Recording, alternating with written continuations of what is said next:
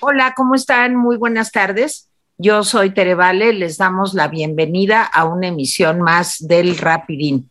Hoy es miércoles, híjole, se me va a ir la fecha, 6, ¿verdad? 6 de abril del 2022.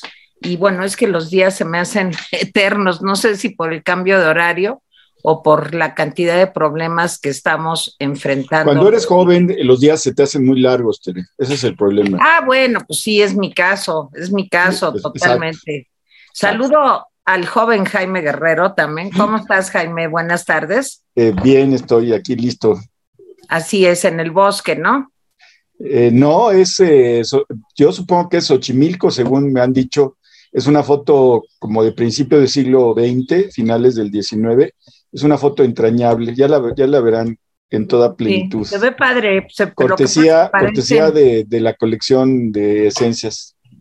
Parecen cipreses, pero no creo, supongo que no lo son. Bueno, hoy tenemos un día muy especial, ya me voy a callar, porque María Elena Cantú, nuestra querida amiga y colaboradora de los miércoles, nos trajo nada menos y nada más que al doctor Jorge Lara y ya ha estado con nosotros. Le agradecemos mucho que eh, pues acepte nuestras invitaciones. Pero a ver, Malala, preséntanos a nuestro invitado.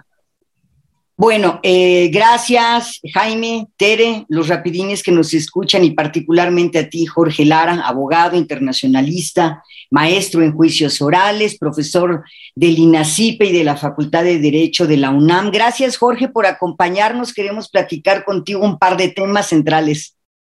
Muy bien, pues Jaime, si quieres comenzamos con la introducción y si quieres con tu primera pregunta al doctor después de la introducción. Sí, eh, miren, voy a hacer una introducción rápida de cosas que son importantes saber. Eh, los datos del COVID que damos siempre eh, nos parecen importantes. 4.223 personas contagiadas es más que el martes de la semana anterior, 83 personas fallecidas, es uno menos que la semana anterior. Sí quiero decirles que en Estados Unidos, pues varios analistas en temas de salud están con el ojo cuadrado porque dicen, no nos explicamos por qué están subiendo los contagios en Estados Unidos. Y en temas generales le diré que eh, eh, BBVA acaba de decir que cuando mucho México va a crecer este año 1.2%, o sea, le redujo pues bastante. Eh, el INE dice que le va a imponer sanciones a Dan Augusto, vamos a ver si es cierto. Y adivinen qué, pues dicen que Ken Salazar fue al Palacio de Hierro, porque ya ven que está todo rodeado con, hierro, pues ya es el Palacio de Hierro, a ver al presidente a jalarle las orejas por andar diciendo cosas que no son ciertas, según Ken Salazar. Pero bueno, miren, eh, antes de darle la palabra y hacerle la primera pregunta, déjenme decirles que el presidente hoy en la mañana estaba particularmente molesto con la Suprema Corte de Justicia por tres asuntos. Sí, que van de menos a más. Primero, porque ya no puede disponer libremente de los ahorros, ¿sí? O sea, la Corte le enmendó la plana, le dijo nada de que como se te ocurra, nada de eso. Es una cosa importante. una cosa importante. Eh, déjenme quitar el sonido de el eco, porque si no vamos a tener problemas. A ver, ya.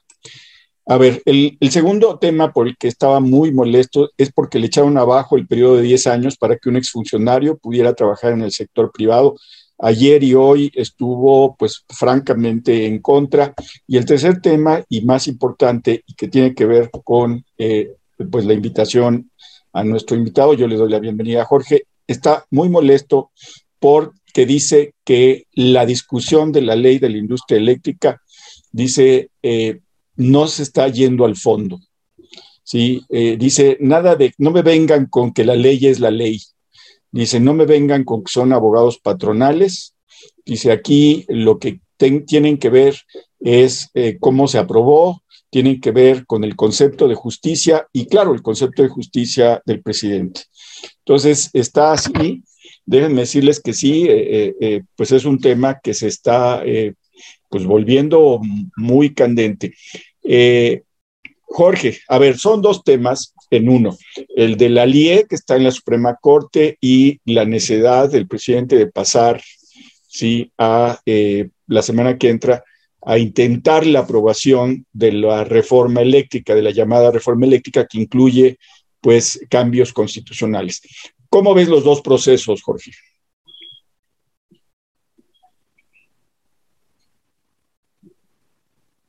Bueno, gracias, gracias por invitarme.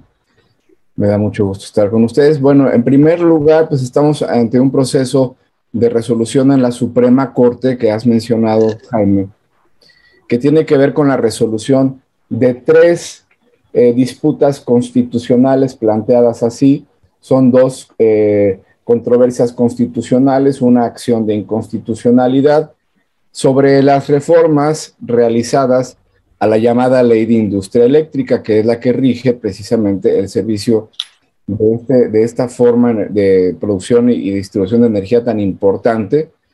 Eh, estas eh, disputas constitucionales fueron promovidas una por la Comisión Federal de Competencia Económica, puesto que, eh, lo que el arreglo que se genera con esta reforma a la LIE, así, así conocida, pues es prácticamente un arreglo monopólico que favorece, eh, digamos, la intención o la, o, la distribución exclusiva del despacho de la energía producida por la CFE en detrimento de las energías más baratas y más limpias producidas por quienes eh, en el marco constitucional han sido oferentes de este tipo de formas energéticas eh, tenemos otra controversia eh, promovida por el eh, exgobernador del estado de Colima, por el gobierno de Colima. También los gobiernos de los estados pueden promover este, este tipo de controversias. Y la tercera es una acción de inconstitucionalidad promovida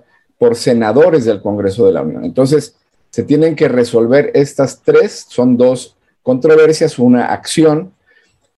Y en los tres casos, lo, relevante, digamos, lo interesante en, esta situación, por cómo está redactada el texto constitucional, eh, es que se podría considerar la inconstitucionalidad de estas reformas, que, insisto, generan un arreglo monopólico y a la vez, por el tipo de energía que se estaría produciendo, eh, podría estarse considerando que se atenta en contra del derecho al medio ambiente y a la salud, porque una parte, una porción muy importante de la energía producida por CFE se deriva de la quema de este combustóleo, que es un combustible de muy baja calidad y que emite grandes em, cantidades de azufre y que nos tienen ahogados en distintos puntos de la República Mexicana en este tipo de, de miasmas y de gases. Eh, ¿Cuál es la situación? Digamos, ¿qué es lo interesante de eh, la votación que se está tramitando? Ayer empezaron a fijarse posiciones por parte de los ministros y al parecer mañana ya se resuelve de fondo.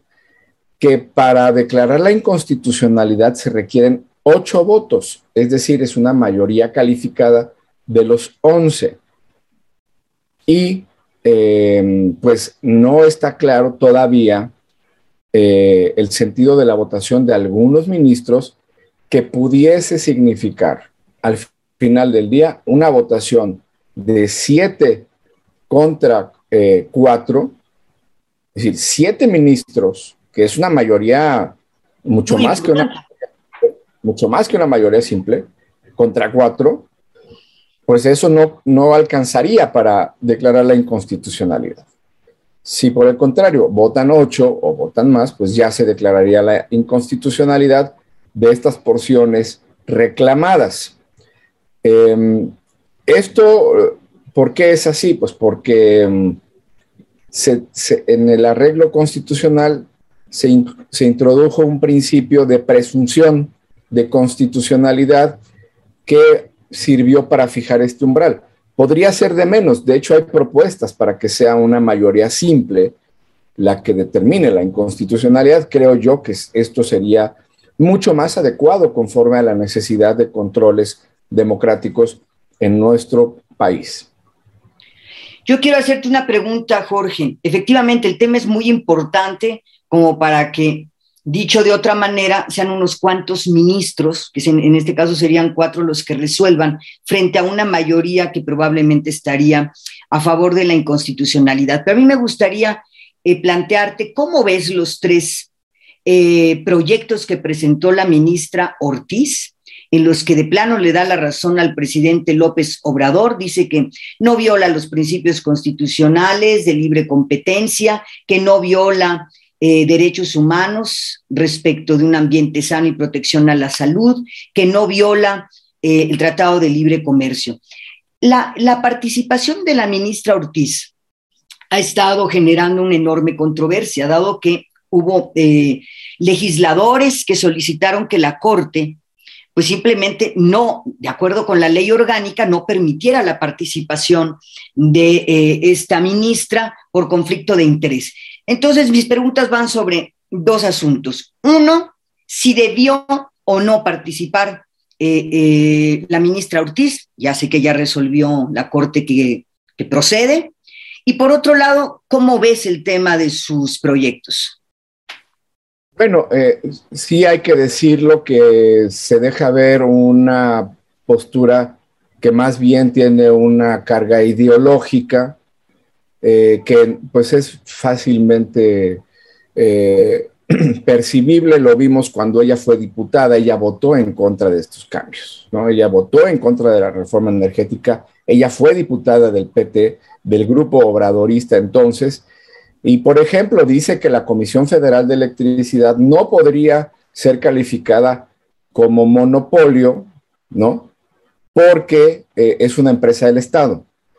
Y hay que entender, bueno, hay que, hay que, habría alguien tendría que explicarle a la ministra, pues que el concepto de monopolio va más allá si es una empresa del Estado o una empresa privada. El concepto de monopolio es un concepto económico que explica la posibilidad de que un, exista un órgano preponderante en la provisión de algún servicio o de algún tipo de satisfactor. Y la reforma a la ley de industria energética, pues sí, de, de, de industria eléctrica, sí genera condiciones monopólicas en detrimento de los competidores que, hay que decirlo, en su momento tomaron decisiones de inversión, de proyectos, que además hay que decir, eh, también hay que señalarlo.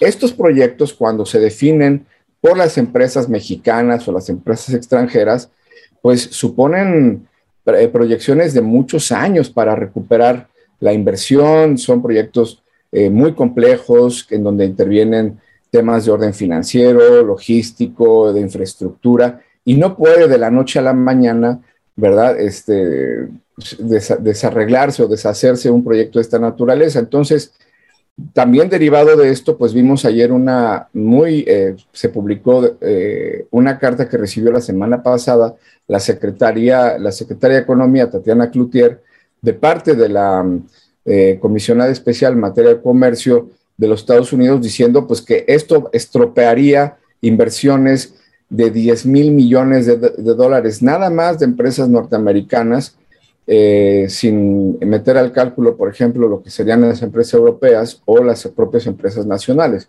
Entonces, eh, pues sí, la justificación es, de naturaleza ideológica, no, no, no, va al fondo del asunto, porque sí, eh, hay que entender que el tema de monopolio, lo que salvaguarda la prohibición del monopolio en general, eh, a nivel universal, lo que salvaguarda es el interés del consumidor.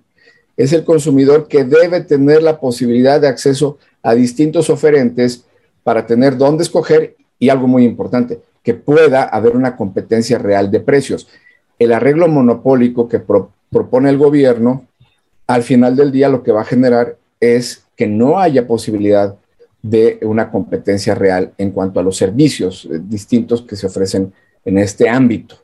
Eh, y pues por el tema ambiental, pues eh, desde luego que hay supuestos paliativos, pero que hoy por hoy los técnicos, los expertos en materia de emisiones, pues lo dicen claramente, no se está garantizando y hoy en día estamos viendo cómo se vierten al, al, ambiente estas cantidades ingentes de azufre derivado de la quema de combustóleo, que a muchos, hay que decirlos, nos tienen enfermos y a otros los han matado. Eh, eh, eh, es decir, es un problema de salud real y estamos viendo cómo estamos enfrentando una vulneración a los derechos, al derecho fundamental a la, a la salud. Doctor em, Lara, perdón, no, diga, di, di, Jorge, si quieres añadir algo. Adelante, Tere, por favor. Sí, a ver, Jorge, yo quiero ir un poco al, fondo del asunto, porque hoy el presidente pues dijo cosas muy graves en contra de la Suprema Corte de Justicia. Dijo que nada más están dando puros argumentos legales. O sea, me parece pues muy serio que pues el presidente eh, pues infravalore, desprecie los argumentos legales, pero dijo algo peor, dijo, y que no me salgan con que la ley es la ley. Eh, aquí la pregunta, no, no te lo pregunto desde el punto de vista político, sino como un abogado experto. Un presidente, cualquiera que sea, ahora es López Obrador, puede públicamente hacer comentarios de este tipo tan agresivos para otro poder, o sea, eso está permitido, sobre todo cuando va en contra justo del cumplimiento de la ley. ¿Hay algo que hacer en este sentido? ¿Hay algún tipo de sanción, juicio que evitara esto que dice el presidente? Es que es muy grave, no me salgan con que la ley es la ley, pues entonces ¿en dónde estamos? ¿no? ¿De qué se trata esto? Pues sí, el presidente eh, ha venido generando toda una contextura de expresiones muy cuestionables en cuanto a su contenido desde siempre, desde que fue candidato y ahora en la presidencia. Para mí esta es una más de este tipo de expresiones. Desafortunada, bueno, desde mi punto de vista, eh, en, el, en, en, el derecho constitucional comparado en México no tenemos lo que sí existe en otros lugares, que es, por ejemplo, la figura del impeachment o juicio político al presidente. Lo estamos viendo, por ejemplo, ahorita también en Perú. Es decir, mecanismos de, imputación de responsabilidad política que para el presidente en nuestro país no lo hay. Quizás exista uno que es más bien, eh, forma parte de la llamada democracia eh, eh, participativa, que es este famoso de revocación de mandato, pero que no implica el poder, eh, digamos, em, conocer, instruir, valorar y que un órgano judicial imponga tal o cual sanción. Sí hay sanciones penales. Eh, en el artículo 109 de la Constitución sí se disponen cuando el presidente cometa delito, el, presidente em, a contracorriente de lo que él ha dicho y de lo que los legisladores de Morena han dicho de que no tiene fuero, sí tiene fuero.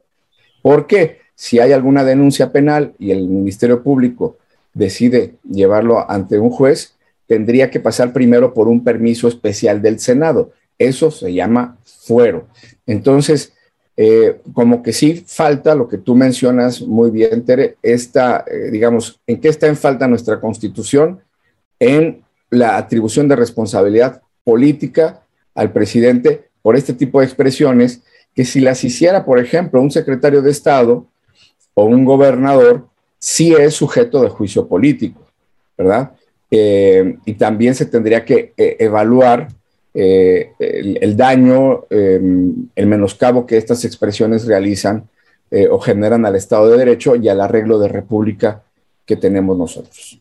Un, comentario abusando de mi pregunta. Un minuto, Jaime, te doy la palabra inmediatamente.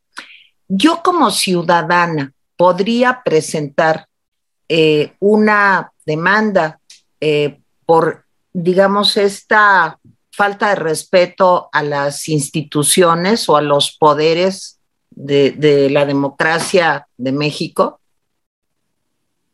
Pues sí, sí es posible que un ciudadano pueda eh, denunciar, ¿verdad? En el artículo 109 dice que cualquier ciudadano puede eh, formular una denuncia ante la Cámara de Diputados, pero insisto, no existe la vía formal de imputación de juicio político al presidente.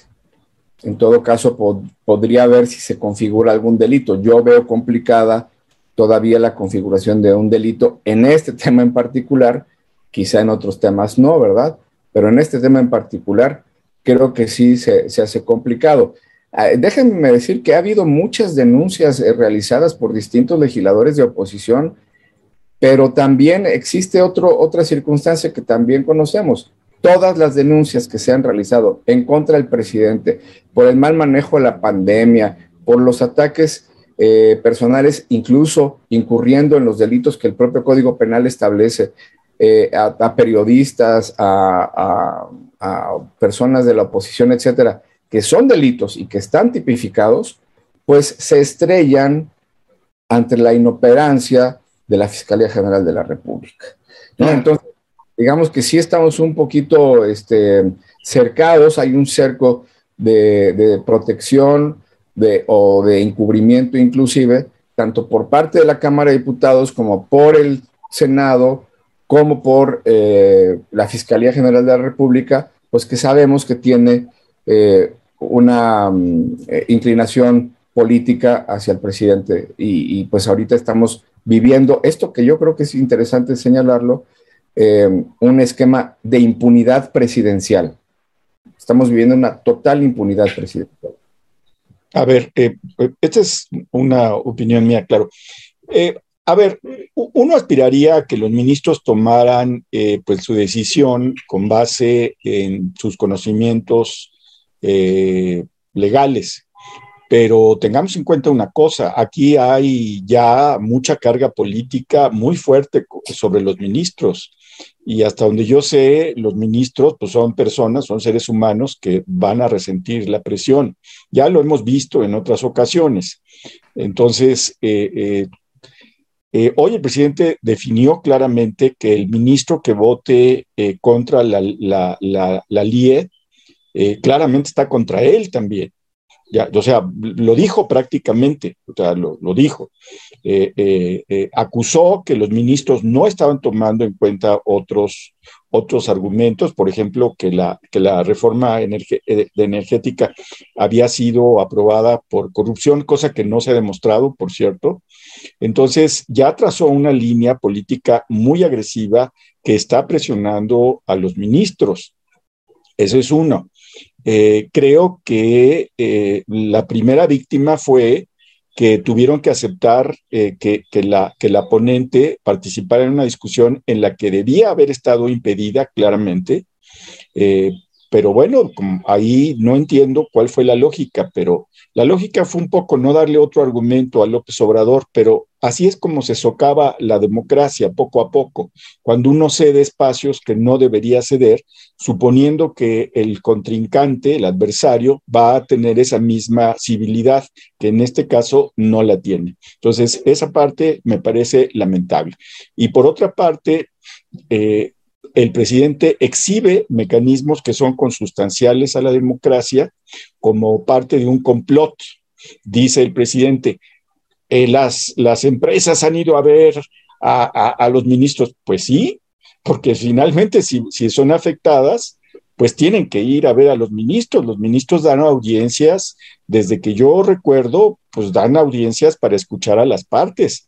Eh, eh, esa me parece que es una parte muy importante, que eh, oyen a los partidos de oposición, que oyen y que, y que Estados Unidos se mete, pues claro que se mete Estados Unidos porque está en juego, o sea, es parte de la, de la representatividad que debe tener la, la embajada. Bueno, el asunto es que hasta se metió ya el primer ministro canadiense, porque parte de lo que habló el ministro, eh, confesado por, el propio, por los propios medios, es, eh, ahí te encargo las empresas eh, canadienses. Entonces, todo esto, el presidente dice, ¿saben qué? este, este es un complot. Y lo dice prácticamente así. Entonces, me preocupa ese ambiente, me preocupa un ambiente en el que los ministros no van a tomar una decisión solamente con base en la, ley, sino con base en presiones muy fuertes. Yo supongo, no estaba, no estaba programada la visita de Ken Salazar ahorita al Palacio Nacional, no estaba programada. Ahora sí que le cayó de, improviso y sin galletitas ni café. Este, y vamos a ver qué pasa ahí, porque me parece y que están subiendo de tono las cosas, las rispideces eh, con los Estados Unidos y, con Canadá. Le preguntó hoy la reportera, y ya con esto termino, perdón Jorge, la reportera de Sputnik, que yo eh, eh, le pregunta, dice, oiga, presidente, ¿es cierto que Trudeau lo invitó a una, a una plática sobre, este, sobre Ucrania? Y el presidente, con, es un poco de chiste, le dice, no, pues fíjate, Trudeau, que no puedo ir, pero no te he dicho cuándo. ¿Cuándo es? Ah, pues esto, ah, no puedo. Sí, o sea, se excusa, pues él no quiere tomar ese tipo de decisiones. Me, preocupa este ambiente. Bueno, estoy viendo ese ambiente. No sé qué opines al respecto. Bueno, yo creo que cualquiera que sea el tema y sobre todo pues en estos asuntos que hay intereses tan importantes en juego para, para todo el país, para, para la sociedad, y que además son, son temas que sí son de la incumbencia de otros países con los que tenemos tratados internacionales, esquemas de, cooperación muy robusta, de los cuales México se beneficia de una manera eh, muy importante en términos de comercio, inversiones, empleo, etcétera, eh, intercambios de todo tipo porque hay que decirlo, desde hace muchos años estamos en un, proceso de integración económica con los Estados Unidos y con Canadá que es innegable y que además es una de las grandes fortalezas que tiene nuestro país, pues para poder aspirar a mejores eh, eh, etapas de desarrollo, de bienestar, de oportunidades, eh, etcétera, educación y demás para, para, todo, para todos nosotros, ¿verdad? Para, y las futuras generaciones. Esto, vamos, son esquemas ya superados. Por ejemplo, en la Unión Europea, pues saben perfectamente bien que estas reglas de integración, pues hay que respetarlas. Son reglas de mínimo decoro y, y, que al final del día existe una conveniencia recíproca y mutua. Esto parece desconocerlo el presidente. Él quiere dar un salto atrás de unos 50 o 60 años eh, para regresar a los tiempos en donde pues no había eh, este tipo de arreglos, este tipo de posibilidades de inversión, este tipo de, acompañamientos entre, entre naciones y para resolver también los problemas. Eh, ahora, la Suprema Corte tendría que ser capaz y debe ser capaz de poder solventar cualquier conflicto que se le plantee, por complicado que sea, por eh, ingente que este pueda resultar, a través del único instrumento con el que se cuenta, pues que es la ley.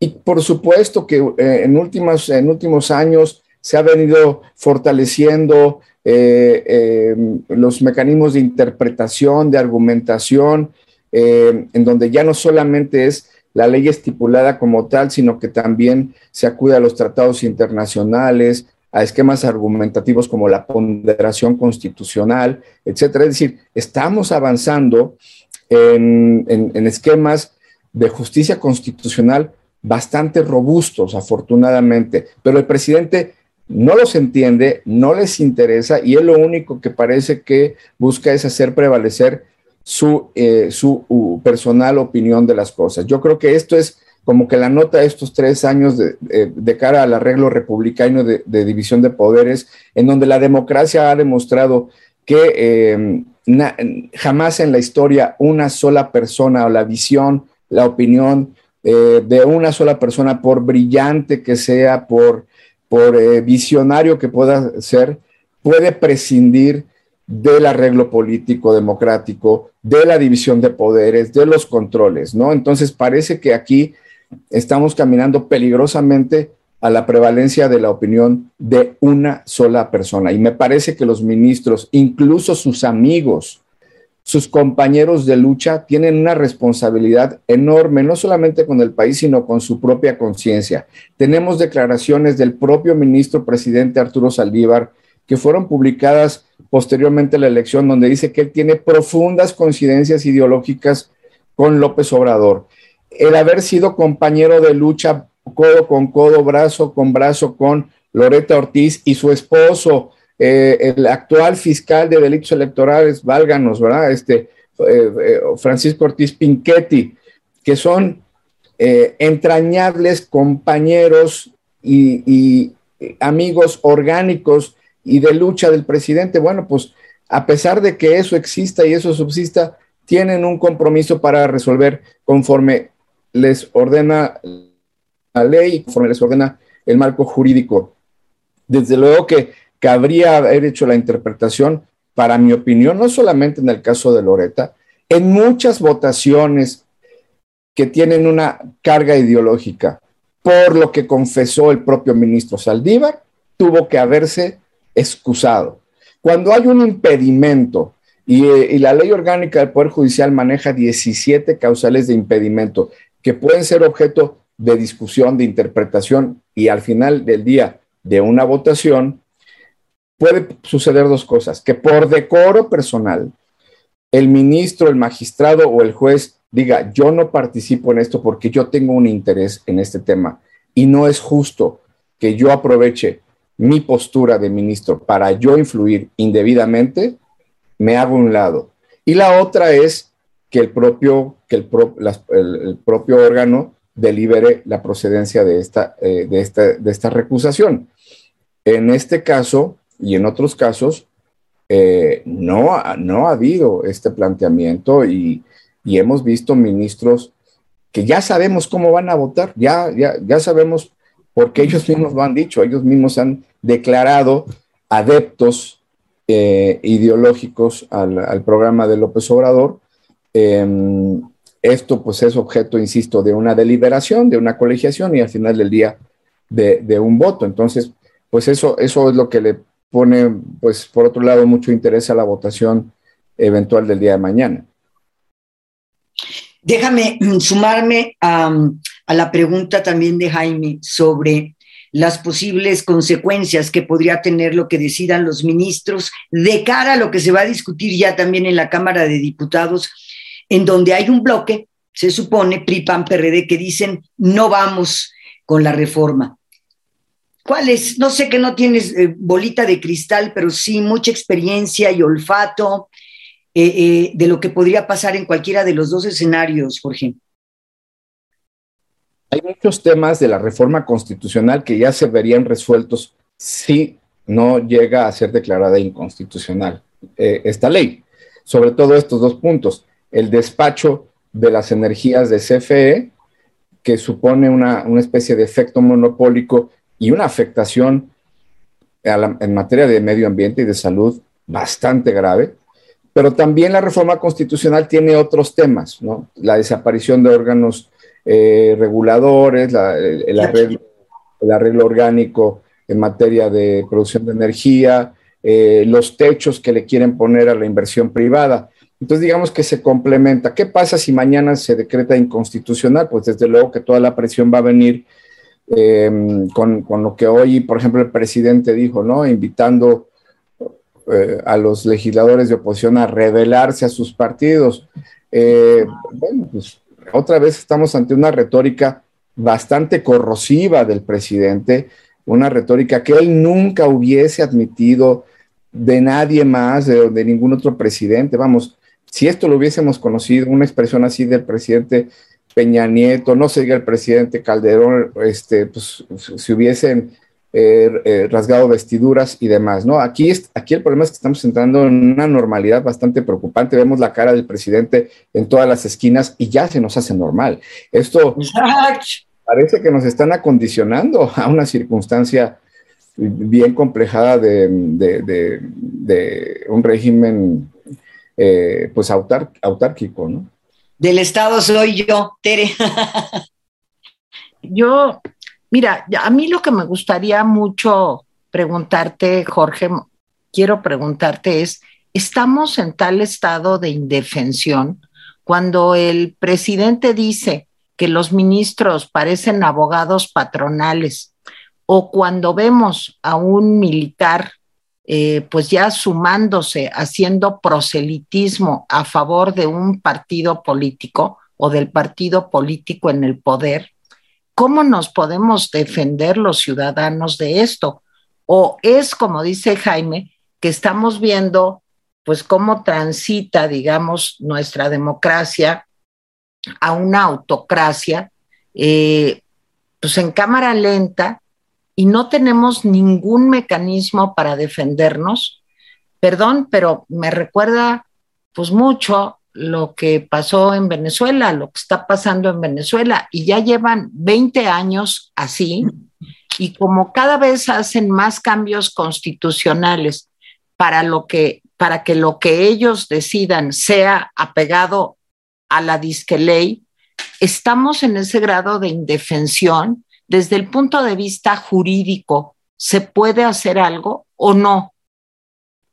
Bueno, reitero, reitero, Tere, em, podría hacerse un inventario de las denuncias ante función pública, eh, Fiscalía General de la República, denuncias de juicio político. Y te lo digo porque me ha tocado participar en la redacción de varias de ellas, con todo y el riesgo que esto puede llegar a suponer ante un gobierno con estas características de autocracia e, intolerancia. Em, yo creo que tenemos, debemos seguir, eh, como tú señalas, eh, por supuesto, denunciando formalmente por las vías, aunque estas vías estén colapsadas o hayan renunciado a cumplir con sus funciones.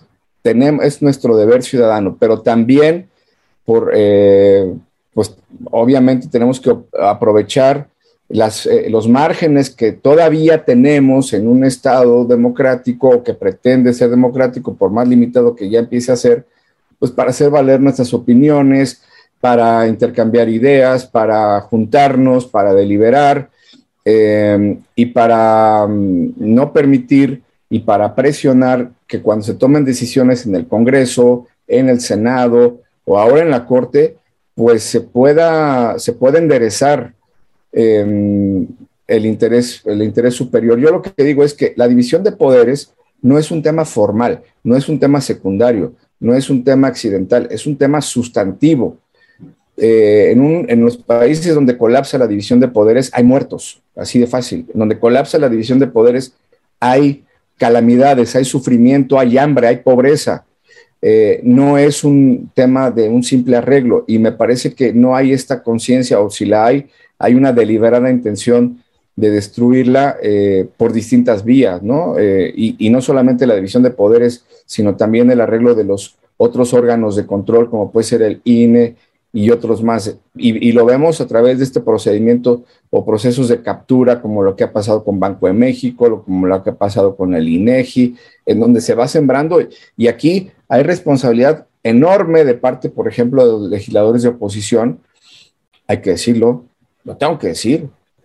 A ver, los senadores de oposición votaron a favor de Loreta Ortiz para ser, para ser Los senadores de oposición votaron a favor de Alejandro Gertz para ser fiscal.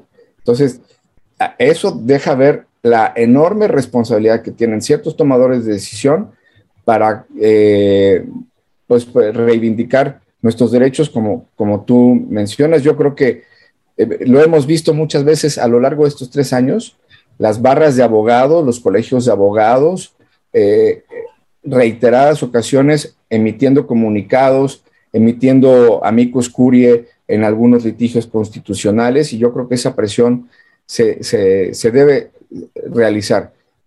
Dicen que no hay mal que dure 100 años, ¿va? Tenemos unas elecciones constitucionales en tres, dos años y medio, ¿no? Para elegir otra vez Congreso, y yo espero, ¿verdad?, que ahora todas estas amargas experiencias, de toda esta circunstancia, este estrés al cual está sido sometida, eh, sometida la República, pues pueda generar cierta conciencia para que no pase lo que efectivamente vemos que pasó en otros pueblos hermanos. Jaime. Ya. Ah, yo quisiera pasar al otro tema, al tema de la revocación. Eh, un poco porque se nos viene encima el tiempo y llenaras el tiempo de tu tiempo, Jorge. Déjame decirte sobre la revocación. Leí eh, tu artículo al que hacía referencia antes de entrar al aire eh, Malala, eh, y me voy a saltar un poco la historia de, la revocación.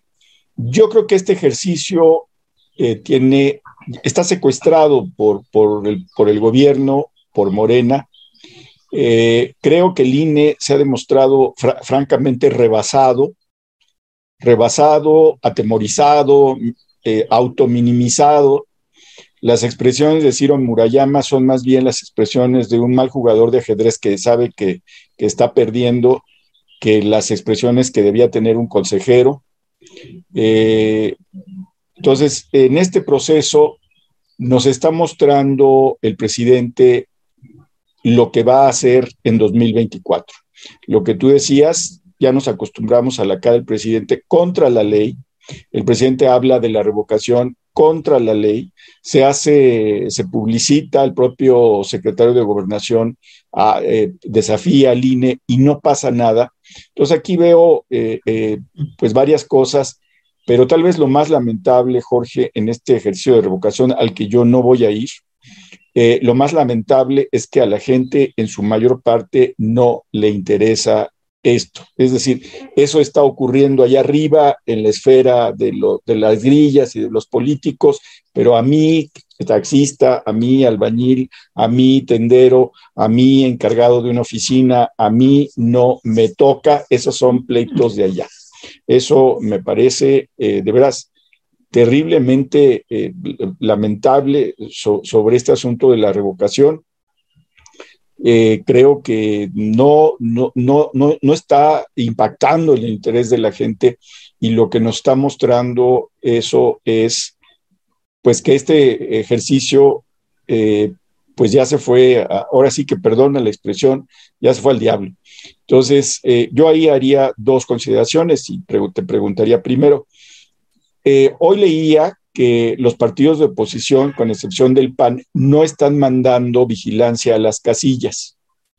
Yo no voy a ir a votar, pero creo que el hecho de que, los, de que un partido diga no creemos en eso, no lo exime de mandar vigilancia a las casillas. Te lo digo porque yo he coordinado equipos para casillas y te voy a decir que es un error enorme del, del PRI, del PRD y de Movimiento Ciudadano. Enorme, porque yo conozco las presiones que se tienen en las casillas contra los funcionarios de parte de los partidos. Y en algunas, fíjate, fíjate cómo son las cosas, en algunas casillas no va a haber un representante de Morena, sino dos representantes de Morena. ¿sí? Entonces solamente van a ser los representantes de Morena y uno del PAN. Es un error enorme haber, haber hecho esto. Y segundo, desde mi punto de vista, pasara lo que pasara, el INE debía haber invalidado el proceso de revocación, porque cualquier, cualquiera que sea el resultado, ¿sí? no puede ser considerado ni remotamente válido. No, no sé eh, qué opines sobre, sobre estas cosas, Jorge. Sí, yo, yo lo, he observado desde hace, incluso desde que la figura se empezó a, a discutir, pues los defectos que tiene, los mecanismos de la democracia participativa son muy sutiles y deben ser cuidados en extremo porque si no va a pasar que son utilizados para fines aviesos, que es lo que ha estado ocurriendo acá.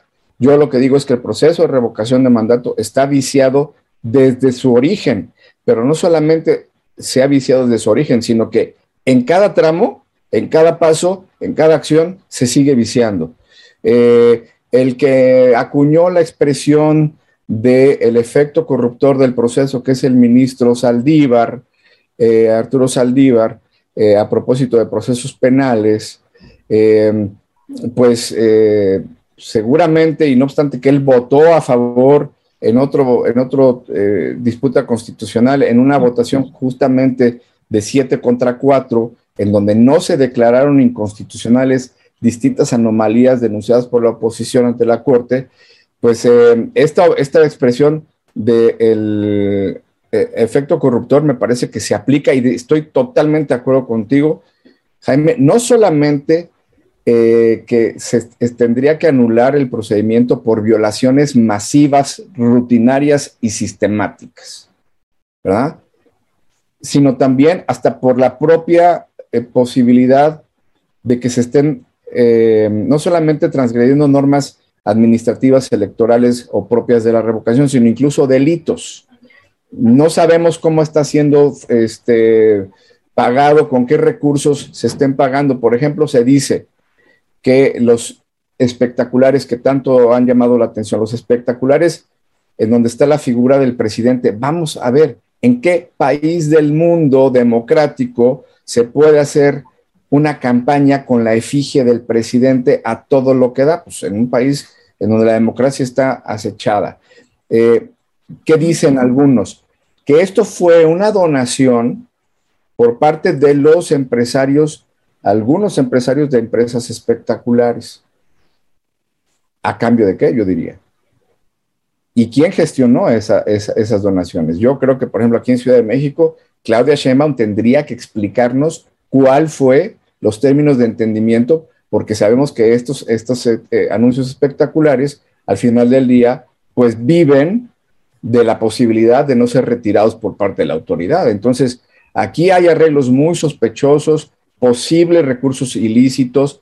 Yo quiero, además de todos los vicios que, hemos visto y que además son eh, ostensibles, por ejemplo, lo del fin de semana, el uso del avión de la Guardia Nacional, a mí hay algo que aún me preocupa o me preocupa como algo más, ¿verdad? Como algo adicional, que es que el día sábado y el día domingo es muy previsible como lo ha documentado Luis Carlos Ugalde a propósito de otros procesos electorales, que exista una operación con cantidades multimillonarias de dinero en efectivo para comprar el voto, para acarrear votantes, para operar los famosos operadores distritales hacia estas casillas que tú, Jaime, por tu experiencia, conoces muy bien. Esto existe, ha existido en las elecciones y seguramente habrá un río de dinero de origen. y además, lo, lo, refirió en una columna recientemente Leonardo Kurchenko, que el presidente con los gobernadores les dijo, háganle como puedan, pero tienen que... Oye, Jorge, nomás quiero hacer constancia que yo no usé esos mecanismos. yo, también, yo también fui, he sido candidato, este, he ganado, he perdido elecciones, eh, pero en las lides electorales que tú has transcurrido, eh, nos enteramos de temas y, para eso precisamente está la vigilancia que tú hoy ponderas de manera bastante correcta. Yo no voy a votar, he sido bastante vocal en mis redes sociales pero sí me inscribí como observador, porque yo quiero dar cuenta de este testimonio, que al final de esa jornada, esto que ya tienen listo y preparado, que es un argumento para, para atacar al INE, pues no, no será cierto, porque eh, hay que decirlo, el INE no son los consejeros, el INE no es el edificio de, de, Tlalpan. El INE somos los ciudadanos. Cuando el presidente ataca al INE, a la capacidad organizativa del INE, nos está atacando a todos y a cada uno de nosotros que, concurrimos a cuidar casillas, a, buscar nuestra credencial, etcétera. Entonces, eh, yo sí creo que tenemos que contar argumentos. Uno, de vigilar que no vayan a embarazar las urnas porque están desesperados, porque saben como tú bien lo has dicho, que a la gente este ejercicio no les está llamando la atención, es un round de sombra absurdo, ridículo. Decíamos, por ejemplo, que en otros países ha habido estos ejercicios, me preguntaba Malala, ¿en qué otros países se ha utilizado como una, ¿no? Como un abuso? Pues yo, yo recuerdo el, el revocatorio de Saddam Hussein. Saddam Hussein tuvo un revocatorio eh, que fue en donde fue ratificado con el 99.9% de los votos. Yo creo que ese es el sueño, perdón, la expresión húmedo del presidente y de quienes lo acompañan, tener un, resultado cercano al 99%, porque la gente eh, no va a ir a votar y ya sabemos que en la narrativa, ¿eso qué va a significar? Que esos 30 millones de votos que le dieron un mandato legítimo y robusto, se han ido eh, desperdiciando, se ha ido malgastando, se ha ido em, maltratando en ocurrencias y pues en un gobierno que no es un gobierno eh, para todos los mexicanos, sino para una clientela muy específica que seguramente será la que vaya a votar.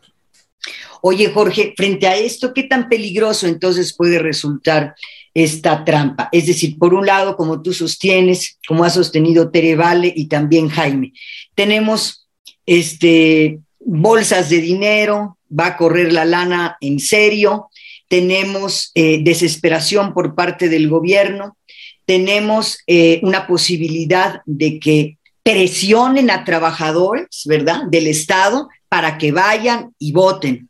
Eso por un lado. Tenemos una sociedad que efectivamente no le interesa participar, otra que no es que no le interese, es que decididamente no quiere ser parte de la trampa y tenemos partidos de oposición que no van a ir a vigilar. Si llegara a ocurrir el escenario espeluznante que pintas de una especie de onda Saddam Hussein, este, para, para López Obrador, ¿cuáles pueden ser las consecuencias respecto de este ejercicio del domingo? Consecuencias para la democracia, para instituciones como la del INE, consecuencias, digamos, para nosotros los ciudadanos, sobre todo aquellos que no estamos a favor de la manera en que está gobernando el presidente.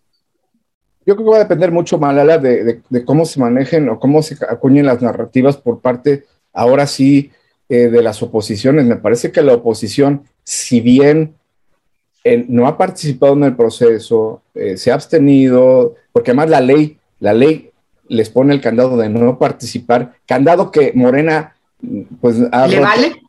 Desde el principio, ¿no? Este, bueno, los partidos de oposición han sido respetuosos en esta parte. Sí lamento, igual que Jaime, que no vayan a cuidar las casillas porque pueden pasar muchas cosas, urnas embarazadas y demás. Eh, yo sí creo que, que sí la oposición tendría que ser una, una narrativa robusta, contundente, del rechazo a la manipulación. Y yo digo esto, si el ejercicio fue trans, transformado de revocación en ratificación, porque así fue, el propio ministro Arturo Saldívar aprobó la pregunta ratificatoria. Para mí, el ejercicio del domingo es una ratificación que se tiene que contrastar con las decenas de millones de votos que no van a validarla. Y yo creo que ese debe ser el termómetro, debe ser la medida para poder eh, pues, eh, eh, ver qué fue lo que ocurrió. Millones de personas no pelaron la ratificación del presidente, pero eso, eso es una, una, una expresión que debe ser construida, debe ser manejada como narrativa por parte de la oposición de manera muy categórica. También hay que decirlo, estamos todavía esperando que los partidos de oposición y las figuras de oposición den el gran salto eh, de, ostentarse ya como, como líderes, como voceros de la, de la sociedad, porque estamos todos en nuestras redes sociales, estamos todos en, en, nuestros ámbitos de participación y de expresión como es el de ustedes, pero ya necesitamos aglutinarnos en un movimiento mucho más categórico, contundente, y creo que lo que va a pasar en la noche del domingo y lo que pase el lunes, no podemos permitir que la narrativa acomodaticia eh, de cuál sea, de sea cual sea el resultado, sea la del presidente, para seguir maltratando al INE y para darse por vencedor, sea cual sea eh, el resultado. Bueno, no sé, de, yo siento que tienen razón los tres en el sentido de que debería de haber representantes de los partidos, entiendo el riesgo, pero yo creo que ya sabemos lo que va a pasar. Miren, Ayer Luis Carlos Ugalde decía una cosa, eh, tuvimos la oportunidad de platicar con él, decía una cosa muy interesante.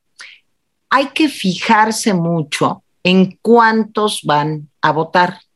O sea, e, esta es la clave, porque finalmente es un ejercicio, creo yo, importante para ellos en el sentido de ver si su voto duro todavía es tan firme, es tan fuerte como en 2018.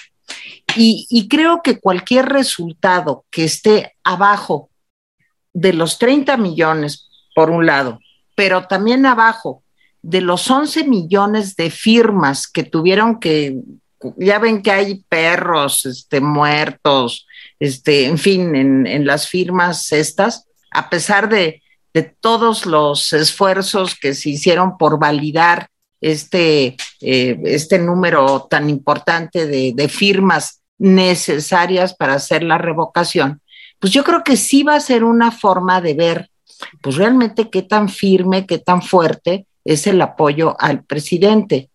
De que va a ganar, pues claro que va a ganar.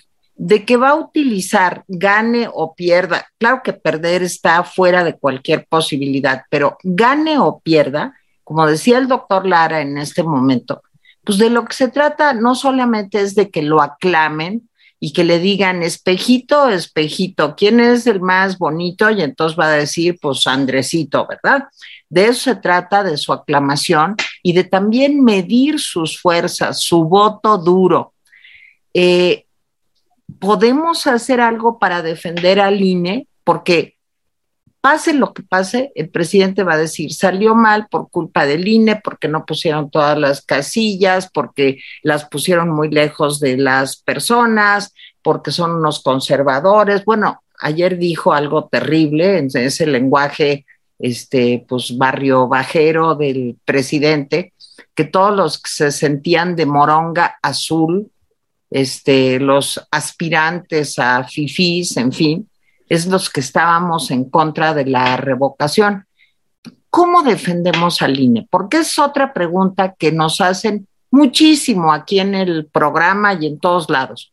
¿Qué hacemos para fortalecer al INE? Bueno, pues yo creo que definitivamente todos en nuestro ámbito podemos eh, validar es esto que estamos comentando. Eh, el INE somos todos, ¿no? Eh, y creo que, por ejemplo, en redes sociales sí, sí, se deja ver eh, un tejido que está soportando al, propio INE. Yo creo que ahorita es crucial, por ejemplo, lo que pueda llegar a pasar en las cámaras con esta idea ridícula, absurda, destemplada de una reforma electoral impuesta desde arriba, desde el poder, para seguir encaramado en el poder que el presidente tiene. Eh, y pues presionar, respaldar a los legisladores de oposición para que estas reformas que tendrían que pasar necesariamente por un arreglo constitucional, pues definitivamente no pasen y estar muy atentos de cualquier otro tipo de circunstancia. Yo creo que el, domingo, eh, el domingo todos tendremos la posibilidad, si bien de no, de no votar, yo, yo veo que mucha gente no va a ir a votar. Claro también hay gente que, sí de buena fe quiere ir a votar en contra de la permanencia de la ratificación a favor de la revocación, pues yo creo que no podemos renunciar a nuestra obligación ciudadana de vigilar qué es lo que está pasando en nuestro entorno inmediato. Como algunos están diciendo en redes sociales, enciérrate a ver una película. Yo, yo creo que no. Yo creo que hay que salir. Yo creo que hay que acercarse con prudencia, con cuidado. Eh, digo, muchos, hubo cerca de 14 mil personas que se, nos inscribimos como observadores que podríamos estar en el entorno de las casillas, pero los que no, pues que estén también en, eh, viendo y observando qué es lo que está ocurriendo con su familia, con sus eh, cercanos. Eh, es un momento de la, de la inteligencia ciudadana, ¿verdad? De estos posibles actos de fraude y de compra de votos que, que llegarán. Yo, por ejemplo, ayer subí un tuit eh, cuestionando a Pablo Gómez, porque todo esto de, lavado de dinero en efectivo, que, eh, insisto, lo dijo Luis Carlos Ugalde, en los el día de mayor movimiento en efectivo del año es el día de las elecciones. Entonces, el día de mayor movimiento efectivo de lo que va del año va a ser el próximo domingo.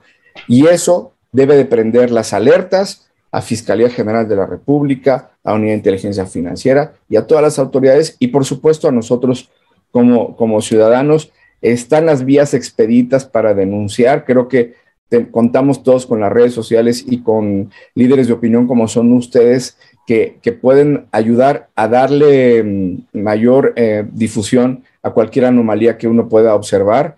Y si ustedes me lo permiten, de lo que yo en lo personal pueda observar como anomalía, pues se los voy a mandar para que entre todos hagamos Pues más bien hagamos programa la próxima semana al respecto. Es lo que iba a decir. Sí. Es lo que iba a decir. Pues mejor, nos cuentas de viva voz tu, tu, experiencia. bueno, yo, yo no tengo ya otra pregunta. Me parece que ha quedado para mí el tema, los temas completos. No sé si Malala o Tere tengan alguna pregunta por mi parte, pues agradecerte tu tiempo, tu conocimiento, Jorge, no sé, Malala, Tere. También agradecerte, Jorge, por acompañarnos en este rapidín y por supuesto que nos vemos la próxima semana, porque el tema, pues, no es menor, al contrario, es bastante inquietante.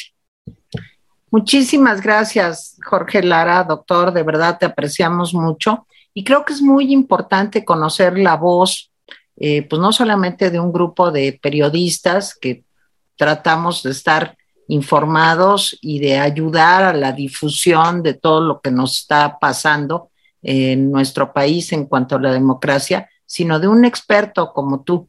Entonces valoramos muchísimo tu presencia y se le agradecemos muchísimo también a María Elena Cantú, que nos ayudó, que hizo posible que estuvieras con nosotros. De verdad, muchas gracias. Y si quieren, nos quedamos un momento, Jaime, a ver recados. Muchas gracias, doctor. Gracias, Jorge. Abrazo enorme. Gracias. Muchas gracias. Bye. Ay, chicos. A ver. ¿Qué nos queda? A ver, algunos otros temas que vale la pena eh, pues, rápidamente eh, mencionar. Este, el, el, apoyo a los periodistas, entre comillas, este, dice el presidente que Actualmente hay en gasto de publicidad del gobierno 3 mil millones de pesos y que este año se van a mochar el, el 25%, es decir, 750 eh, millones de pesos, y se los van a dar al Seguro Social para que empiece un programa especial para los periodistas a fin de atender pensiones y atención médica para eh, los periodistas y sus familias. Eh, les voy a decir una cosa, qué bueno, pero también me huele otra vez a eh, vendo caro tu amor aventurera, ¿no? otra vez me, huele a pues, clientelismo puro y duro, eh, porque eh, este, pues esto está prácticamente orientado pues a, los asistentes y a los que no son asistentes, pues van a sentirse impelidos a hablar bien del presidente que les va a dar esto, cuando debería ser, digamos, su derecho, lo van a, lo van a considerar como una graciosa concesión. El ataque a Loret eh, exhibiendo sus inmuebles me pareció, pues la verdad, este, yo no sé si nos demos cuenta, pero eso solamente se puede en un país en donde no pasa nada cuando atropellan tu, eh, pues, tu intimidad. Eso, eso es así. Eh, otro tema, pues sí, cuando, eh, cuando le preguntaron al presidente si iba a estar en eh, el mensaje que varios jefes de Estado van a dar, pues sobre el caso de Ucrania y sobre lo que está pasando, sobre todo estas imágenes últimas que nos han llegado, el presidente pues está muy ocupado, muy ocupado para tomar esta nota, nota de esto. Y bueno, pues además diciendo que le va a mandar una nota diplomática a Estados Unidos para que eh, no le quiten a los legisladores mexicanos que eh, pues hicieron esta, este grupo de amistad México-Rusia, no les quiten la visa. Yo les voy a decir, hasta donde entiendo, dar la visa o no, le da, o no darle la visa, pues es un asunto de soberanía nacional de los Estados Unidos. Sí, eh, y, y, además, déjame decirte, te advierten cuando te dan la visa que hay una serie de violaciones que tú no puedes eh, eh, hacer porque te la quitan. Y dentro de eso, pues está esto de ser, ser amiguitos de los enemigos de los Estados Unidos. Entonces, ahí esa parte, pero me parece un presidente, pues que realmente la, la la política exterior mexicana la está llevando Marcelo Ebrard y eh, el, representante mexicano ante la ONU, Juan Ramón de la Fuente. Eh, esa es. El presidente ni está enterado ni le gusta. Sí, y bueno, creo que básicamente eh, está, está así.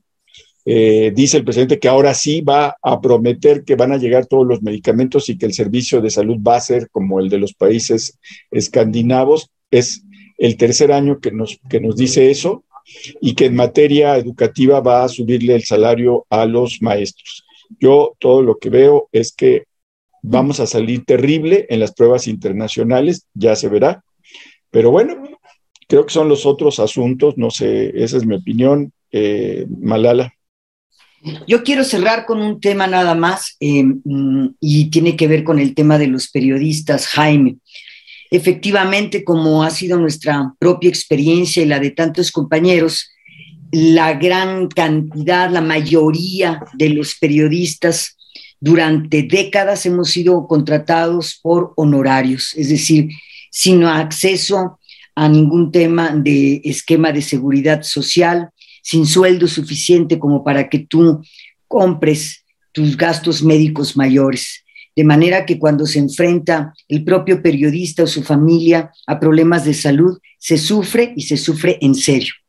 Desde mi punto de vista, desde mi punto de vista, esta realidad adversa e injusta que enfrentamos muchos de los periodistas en este país, quiere ser utilizada por el presidente de la República. ¿Por qué digo esto? Durante tres años hemos visto una y otra y otra vez la forma en que ataca, estigmatiza, eh, le quita valor al, al trabajo de los periodistas, por un lado. Por el otro, el hecho de proponer que se cree un censo, perdón, un censo y un comité de periodistas que decidirían quién sí, quién no, es una utilización y un divide y vencerás. Esa es mi opinión. Yo creo que tiene mucha razón María Elena. Es simplemente pues, una estrategia más, como tú bien dices, pues para poner, estos son los periodistas de adeveras y estos son los fifís, los conservadores y tal. Yo por último me quiero referir a un tema, híjole, que yo creo que es muy grave. El presidente abrió ahora sí un frente contra Estados Unidos. Y eso me parece pues, que es un pésimo augurio para México. Habría Jaime el programa diciendo que el pronóstico, fíjense, el año, a principios de año todavía decían que íbamos a crecer el 2%. Primero que era el 2.5. No, era 3.4, Tere. O 3.4. Luego que 2.5. Luego, pues que dos. Ahorita ya andamos en 1.3%. Es el pronóstico de crecimiento. Esto quiere decir que estamos viviendo una situación extraordinariamente difícil que se llama estanflación, o sea, una inflación alta que no se puede controlar y por otro lado, un estancamiento del crecimiento de la economía. Y ustedes dirán, ah, pues qué, qué cosa tan chistosa, ¿verdad? No, es que eso tiene que ver con el súper, eso tiene que ver con la ropa, eso tiene que ver con el trabajo, eso tiene que ver con la vida que llevamos, porque todos los días nos cuesta más trabajo encontrar trabajo y por otro lado nos cuesta más trabajo que nos alcance lo que tenemos para poder satisfacer nuestras necesidades más básicas, que los zapatos de los niños para el colegio, que el, sándwich que le tengo que hacer para que se lleve a mi hijo que estudia en la prepa tal, todo eso es cada vez más caro y cada vez lo será porque el pronóstico de la inflación, pues ustedes saben que está descontrolada en el mundo, pero aquí lo único que se le ocurre al presidente es pelearse con Estados Unidos, cuando tenemos un tratado de libre comercio que deberíamos de cuidar como oro molido, porque resulta que esos señores con los que tenemos tres mil kilómetros de frontera son nuestros principales socios comerciales. Entonces, ¿a quién se le puede ocurrir hacer esto? O sea, ya vino tres veces Kerry, ya vino la señora Granholm, ya este, el, pobre señor Ken Salazar ya hasta se le cayó el sombrero como a Pedro Castillo, pues de, de, tantos dolores de cabeza que le da este hombre. Ya le habló Trudeau ayer y el presidente dice que hacen lobbying, lobbying, no sé qué será eso del lobbying, me suena así como más eroticona la cosa que porque se entrevistan con los opositores y que ven a empresarios aquí en México. Y como decía Jaime, bueno, ¿y qué quieren que hagan? Pues los señores están en su asunto y no pueden perder. Está calculado que de aprobarse su famosa reforma eléctrica, esto de entrada va a costar como 10 mil millones de pesos. Y aparte... Dólares, Tere, dólares. Perdón. Y aparte de todo esto, la tensión con tu principal socio comercial, pues cómo te peleas con, con, un país que aparte, si no hubiera sido por las remesas en las que no tiene que ver nada López Obrador, pues nomás les quiero decir que ya estaríamos muertos. Nos ha salvado la vida las remesas. Ah, y este señor ahorita se le ocurre pelearse con Estados Unidos. Bueno, me parece suicida, autodestructivo, este, falta de visión. Perdón, Jaime, pero lo que tú dices de que Marcelo Ebrard y el otro señor de la fuente en la ONU, que dice que manejan la política exterior, pues disque, porque realmente lo que, lo que decíamos hace unos días, lo que teje Ebrard y el otro este, en la noche, al otro día López Obrador lo desteje.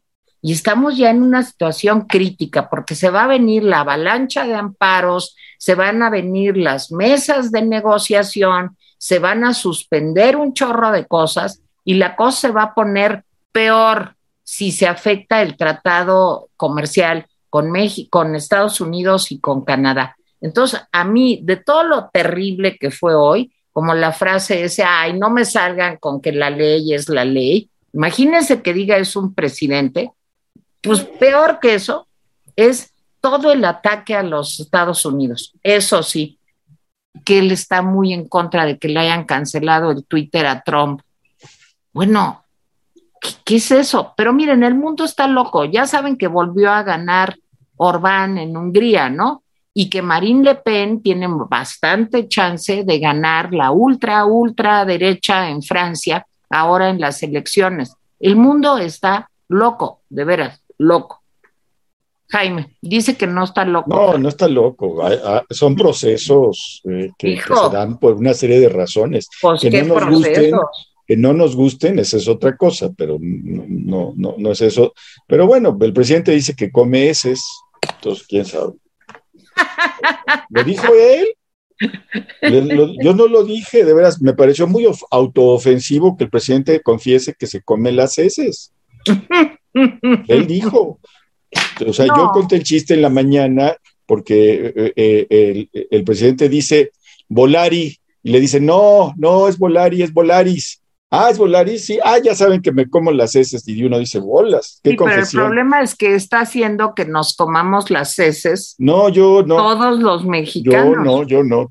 O sea, pues si quieres te doy mi parte, pero no. No. A ver, este, voy a leer los comentarios. Belinda Arteaga dice, la señora Vilchis también tiene que explicar su fortuna, el su esposo, que según algunos periodistas era organizador de marchas y plantones, y ella al parecer solo tiene preparatoria. ¿Quién pompó?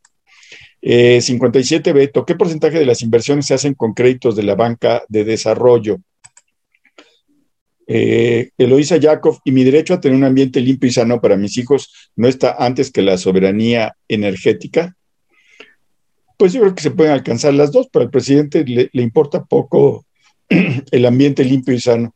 Arti Contreras, buenas tardes, saludos a todos. ¿Es ilegal lo que está haciendo la Suprema Corte al darle entrada a una propuesta para modificar una ley sin pasar por el legislativo? No, ya pasó por el legislativo. O sea, Arti, esta que están discutiendo ya pasó por el legislativo y el legislativo la aprobó. Sí, pero cuestionaron, dijeron que era eh, inconstitucional y entonces no se está aplicando esta ley de la industria eh, eléctrica. Si la Suprema Corte va a determinar si es constitucional o no. Si, decide 8-3 que no es constitucional, no se va a aplicar. Si no alcanzan ocho votos en contra de la aplicación de la LIE, pues se va a aplicar. Eh, Marcela P., instrucciones para el domingo 10 de abril. Uno, ubica tu casilla.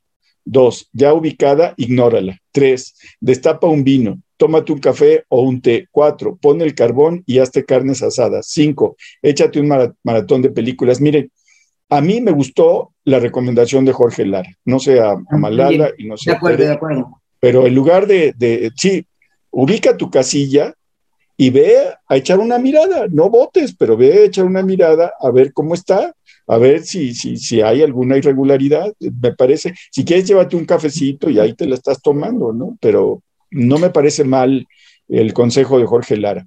Y el hecho de que él no crea en este ejercicio de revocación, pero se haya anotado como observador, les voy a decir, me parece encomiable.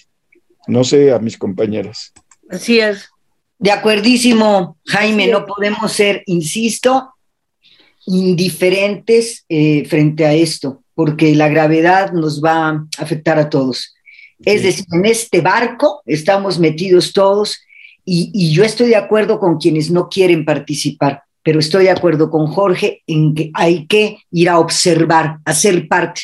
Este México nos corresponde a todos. Glorien 5 dice, si exigen foto de la boleta a favor de AMLO, dicen que aún anulando el voto, después se contabiliza, se, finge que se deposita en la urna y no hacerlo, no sería una solución para sí no participar. Pues no, no entendí bien. No, ¿para qué? Eh, JBD eh, Valetine Estados Unidos está en todo su derecho de revocar visas a todo político mexicano que gustando de viajar a Estados Unidos apoya la dictadura genocida rusa, que se cancelen visas a políticos prorrusos.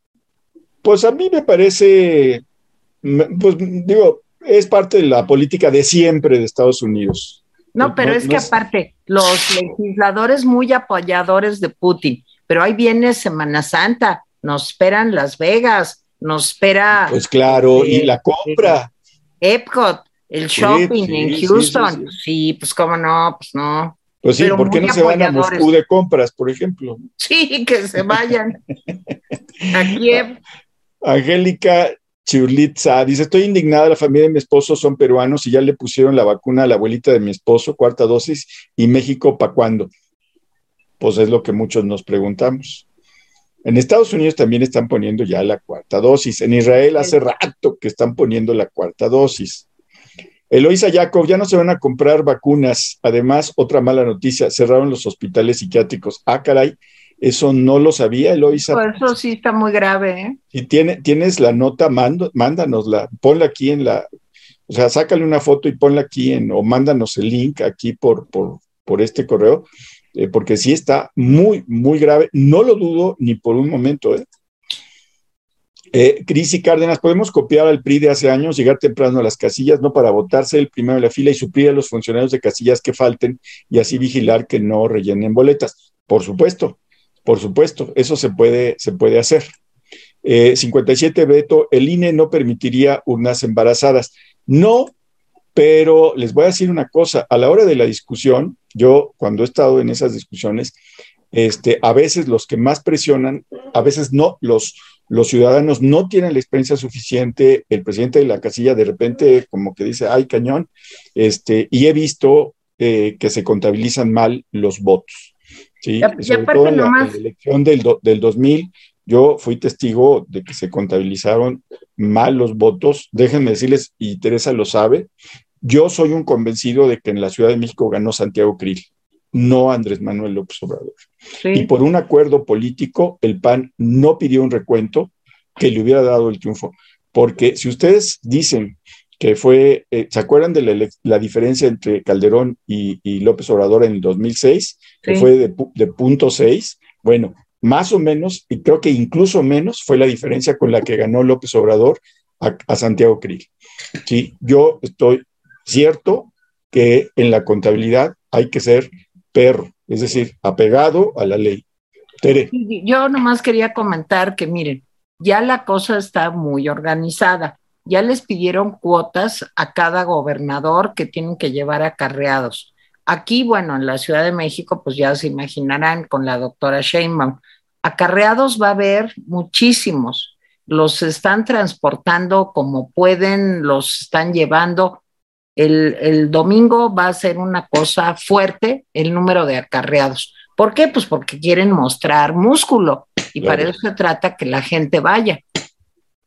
Sí, miren, eh, eh, una persona muy cercana a mí que vive en Iztapalapa, ahora sí que misterioso como Teresita, este, pero sí tenemos gente muy cercana que vive en Iztapalapa, pues ya me dijo, están ofreciéndome dinero para ir a votar.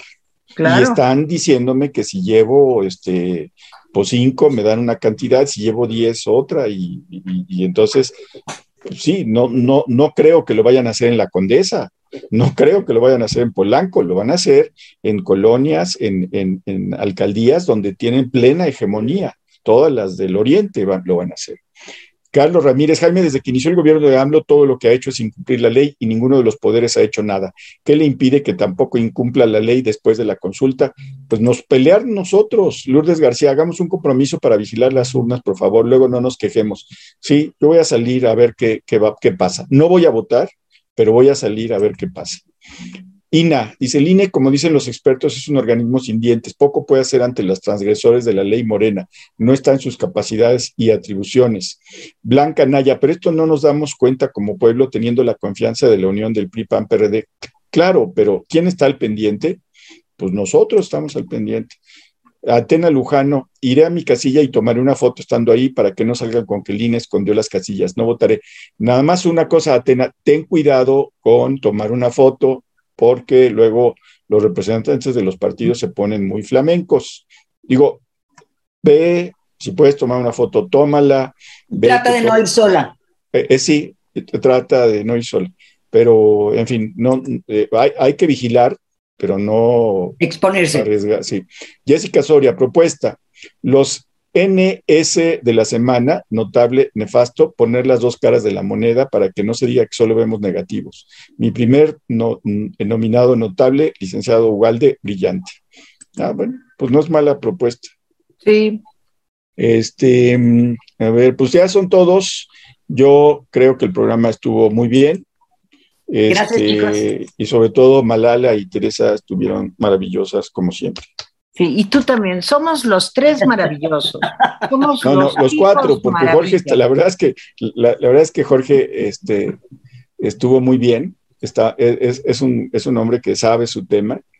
Este, creo que luego eh, nos pasamos diciendo, a ver, Jorge, tienes que decir esto. No, no, yo no lo puedo decir. Yo... Pero fue, fue un invitado estupendo, estupendo. Gracias, Malal. Sí, gracias, Mariala. Gracias, hasta la próxima semana. Cuídense bueno, mucho. Tenemos que hacer el programa después de la revocación. Sí, sí, claro que sí. A ver, claro a las nueve nos vemos en Échate un rapidín nocturno para antes de ir a dormir. Y recuerden que mañana vamos a tener los nefastos y los notables, como dicen. Es una propuesta maravillosa.